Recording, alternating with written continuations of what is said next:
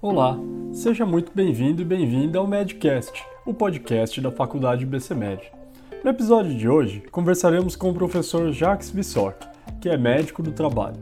O professor Jacques fez residência em ortopedia e traumatologia, pós-graduação em administração hospitalar e é especialista em medicina do trabalho, em medicina legal e perícia médica.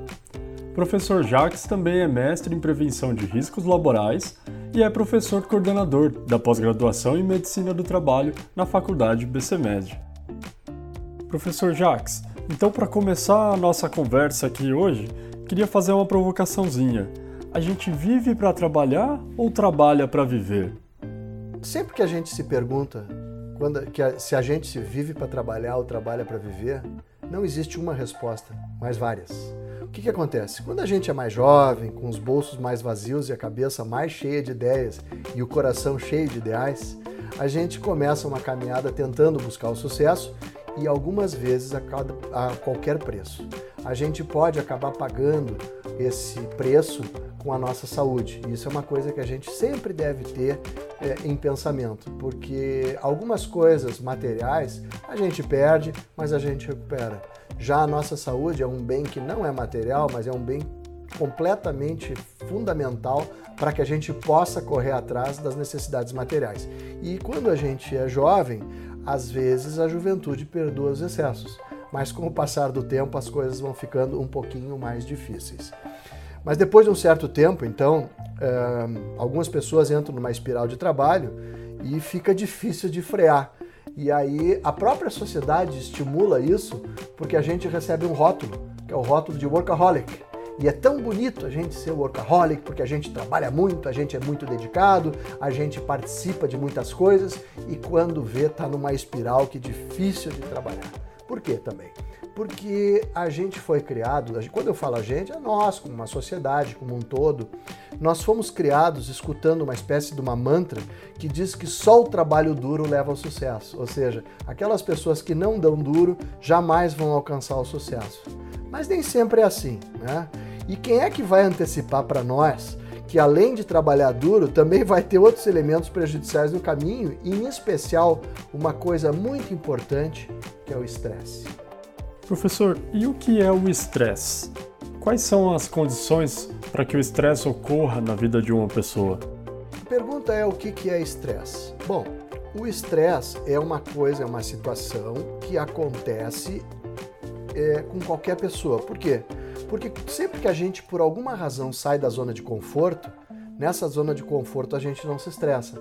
Mas daí uh, acontece aquela escalada de trabalho, ou a gente é soterrado de responsabilidades, e neste momento aparece essa pequena situação que é o famoso estresse.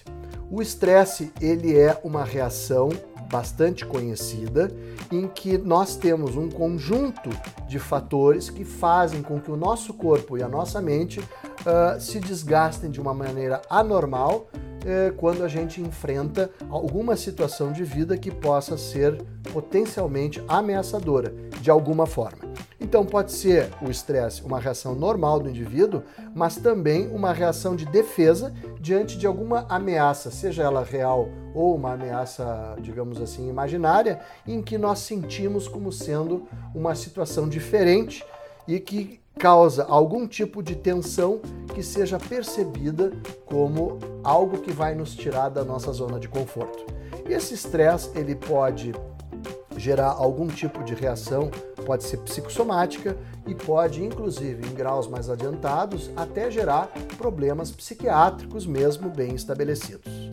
É importante deixar claro que o estresse não é, é não escolhe é, grupo social, grupo profissional e nem é, critério, não tem nenhum critério é, geográfico. Qualquer pessoa em qualquer situação do mundo, dependendo da situação, vai enfrentar estresse. Mesmo o executivo bem-sucedido que mora em Nova York tem o seu estresse, provavelmente bastante intenso, assim como aquele índio né, que mora no interior da Amazônia, mas que visualiza uma, uma que tem uma onça que esteja eventualmente é, é, rondando a sua, a sua tribo, ou algum, algum fenômeno, alguma catástrofe natural, alguma tempestade, os raios, etc. Isso também é um fator que pode gerar estresse e que uh, vai gerar no ser humano, seja ele no índio ou seja ele no, no executivo que mora em Nova York, o mesmo tipo de reação e talvez até algum tipo de adoecimento. Professor, a gente ouve falar muito hoje em dia da síndrome de burnout. Mas o que é a síndrome de burnout? Qual que é a diferença da síndrome de burnout para o estresse? A síndrome de burnout é o, o, resultado, é o subproduto de uma resposta né, a um estado prolongado de estresse, porque a, vai existir uma continuidade de exposição àqueles fatores estressores que acontecem, e aí sim, seu ponto de vista conceitual, especificamente no trabalho. Então, a síndrome de burnout é uma síndrome no qual os estressores podem ocorrer tanto por parte do trabalho como por fora do trabalho, mas que se refletem no, no trabalho. Tá? Uh, existem várias, uh, várias situações em que a síndrome de burnout ela se torna extremamente relevante porque ela acaba prejudicando o funcionamento da pessoa. Tá? Desde que a síndrome de burnout foi nos anos 70, na década de 70, foi é, o conceito de síndrome de burnout foi criado por um psicólogo alemão radicado nos Estados Unidos chamado de Freudenberger e depois mais adiante na mesma década de 70 e mais ou menos e mais ainda na década de 80 uma psicóloga americana chamada de Christina Maslach também é, é, ampliou os conceitos né? o burnout ele é então um estado de, de exaustão emocional, seguido de um estado de exaustão física e exaustão mental, que é causado, obviamente, por um estresse excessivo e de longa duração, ou seja, prolongado e que realmente vai acarretar mudanças tanto mentais como emocionais, como físicas, naquele de quem tem, eh, de quem padece desse problema.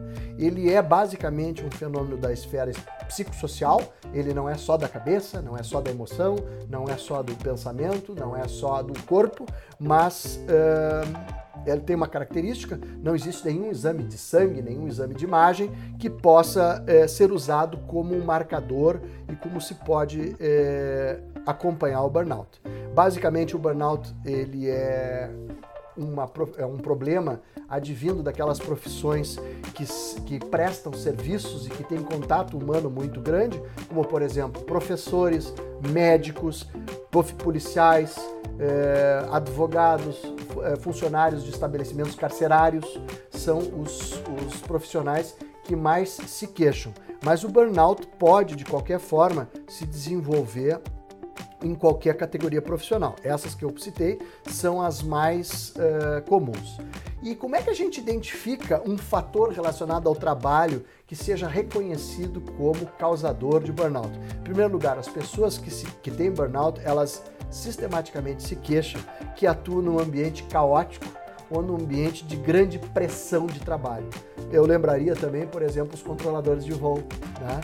É, uma outra situação, pessoas que têm que trabalham em atividades que sejam muito monótonas e que não tenham desafios cognitivos, ou seja, tem uma pouca, é, uma pouca possibilidade de variação no seu trabalho, alguns trabalhos, algumas tarefas com expectativas que sejam essencialmente muito excessivamente demandantes ou com, com resultados assim pouco passíveis de, de, de da gente aferir. Né? A pessoa não é, é como a gente cozinhar alguma coisa e não, não poder provar o que acabou de preparar e não vai ter ninguém para provar o prato e dizer tá bom ou tá ruim. Isso é, da, é, um dos, é um dos fatores que também levam ao burnout. Né? E uma das coisas que é sistematicamente vista também, obviamente, é a sensação de nenhum controle sobre as atividades de trabalho, ou seja, a total falta de autonomia. Mas não é só isso. Uh, alguns fatores relacionados ao estilo de vida também podem estar ligados ao aparecimento da síndrome de burnout, como por exemplo a pessoa trabalhar demais, não deixando tempo para atividades sociais, esportes, relaxamento, uma falta de suporte social, né? Por exemplo, a pessoa não ter amigos ou família para contar naquele momento de maior é, necessidade, né? E às vezes algumas pessoas, por razões étnicas ou por razões religiosas, elas têm a tendência a não saber dizer não Elas vão aceitar cargas de trabalho. Quer isso? Ah, eu aceito. Quer mais isso? Ah, eu aceito. Então essas pessoas também tendem a uh, desenvolver o burnout. Por fim, uma outra necessidade de, de, de, mencionar é que algumas pessoas têm perfis pessoais que se manifestam de maneira recorrente. Por exemplo, aqueles que são perfeccionistas, aquelas pessoas que acham que nada vai dar certo, né? Aquelas pessoas que necessitam manter o controle sobre tudo e têm dificuldade de delegar as tarefas e delegar as responsabilidades, e acima de tudo, aquelas pessoas que são extremamente competitivas, mas que desejam sempre reconhecimento, sempre progresso, que se envolvem demais com coisas excessivas, e essas pessoas também têm a tendência ao adoecimento. Professor Jacques, a princípio a gente pensaria que a síndrome de burnout está principalmente nas preocupações de especialistas em psiquiatria. Então, qual é o papel do médico do trabalho para fazer diferença na vida das pessoas que enfrentam a síndrome de burnout? O médico do trabalho, pelo fato de estar no trabalho da pessoa, ele muitas vezes é a primeira linha de pedido de socorro, ou muitas até a pessoa, o trabalhador, não ele não, ele não sabe que ele está pedindo socorro, mas ele recorre ao médico para se consultar porque ele tem sintomas gástricos, tem palpitações, não consegue dormir direito, está muito irritado. As pessoas em casa se queixam muito de, de, de, da, da, conduta dessa pessoa. E às vezes, e muitas vezes, aliás, ele vai procurar uh, o médico do trabalho na sua primeira consulta de socorro.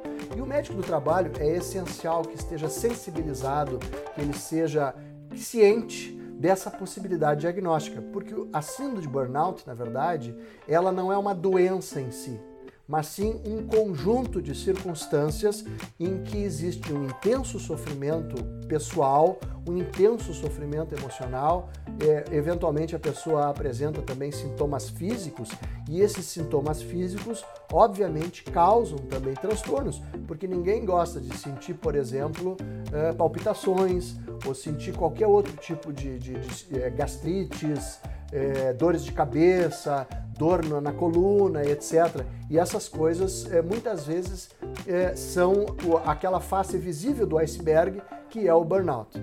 Então, assim, como o médico do, do trabalho pode atuar? A primeira coisa é, obviamente, estando sensível e, a, e atento à possibilidade daquele trabalhador ter, estar apresentando essa, essa, esse diagnóstico de síndrome de burnout. E outras coisas, se ele achar que existe alguma comorbidade, algum tipo de doença associada, por exemplo, alguma depressão ou algum outro transtorno é, mental, é interessante que seja encaminhado para um auxílio especializado, porque o tratamento depende, obviamente, da intensidade dos sintomas. Mas tem outras coisas que o médico do trabalho pode fazer e que não dependem do auxílio de outros profissionais. Ele pode ensinar e sensibilizar a pessoa que está sofrendo a aprender a pedir socorro, aprender a estender a mão e pedir me ajude para os seus familiares, para os seus amigos. As pessoas, de um modo geral, gostam de auxiliar. E se a gente aprender a dizer socorro, me ajuda, de um, a grande maioria das pessoas que convivem com a gente vão de fato nos ajudar e vão de fato nos prover algum tipo de auxílio. É, algumas outras coisas também que, o, que o, a pessoa que esteja padecendo da síndrome pode fazer, por exemplo, ela deve é, socializar mais, participar de comemorações, participar de eventos sociais, conversar e dividir não só as preocupações, mas dividir as alegrias, que é uma coisa muito importante. Às vezes a gente consegue dividir uma tristeza, mas não consegue dividir uma alegria, que é mais difícil. As pessoas não querem escutar as nossas alegrias. E é tão bom a gente poder dividir a alegria com alguém que vai ficar genuinamente alegre com a, a coisa que nos deu razão para sentir alegres. Então isso é uma coisa muito importante, é uma vacina muito importante. Uma outra coisa é, que vale a pena mencionar é que as pessoas negativas devem permanecer longe da gente. Né? Aquelas pessoas que acham que nada vai dar certo, aquelas pessoas que a gente tem uma ideia, a ideia sempre é ruim, essas pessoas são, como dizem na literatura americana, são tóxicas para nós. Então a gente deve se afastar dessas pessoas. E se forem colegas de trabalho, mais uma razão ainda, porque essa pessoa está puxando a gente para baixo. Tá? Obviamente que tem outras medidas, como por exemplo, é, praticar esportes, ter uma dieta saudável, procurar cuidar, não fumar, procurar cuidar com a ingesta de álcool que seja uh, em, em, parâmetros assim, em quantidades moderadas. Né? A gente tem que fixar limites para nós mesmos e aprender como e quando a gente vai dizer não, porque é muito importante aprender a dizer não. Né? A gente tem que aprender a se desconectar dos smartphones, dos e-mails, dos computadores. Né? Para algumas pessoas, yoga, meditação, técnicas de respiração funcionam, para outras funciona melhor corrida, enfim. Ou a pessoa tem que achar alguma atividade que lhe seja prazerosa, cantar numa banda, tocar um instrumento musical, é, fazer exercícios, se não der para fazer com frequência diária, pelo menos caminhar uns 10 minutinhos por dia, né? Obviamente lembrar de uma dieta saudável, né? O açúcar e o sal são, são gorduras trans, enfim, são coisas que não funcionam muito bem. Excesso de cafeína também aumenta os sintomas de ansiedade. Então tudo isso conspira para que a gente se sinta pior e adoeça. Né? Lembrar também que é, é, muito importante que a gente tenha, para finalizar, né, que a gente tenha a humildade de reconhecer que a gente precisa de ajuda e que outras pessoas de fato podem nos ajudar. No episódio de hoje, vimos com o professor Jacques Vissock o que é estresse, qual é a diferença do estresse para a síndrome de burnout e qual é o papel do médico e médica do trabalho para fazer a diferença na vida das pessoas que enfrentam a síndrome de burnout. A Faculdade BCMed oferece mais de 20 cursos de pós-graduação em diversas especialidades médicas, entre elas em Medicina do Trabalho, com professores de excelência, conteúdo e materiais didáticos exclusivos e a já reconhecida qualidade BCMed. Para maiores detalhes, acesse o nosso site www.ibcmed.com e os nossos perfis no Facebook, Instagram ou LinkedIn. Um abraço e até o próximo Medcast.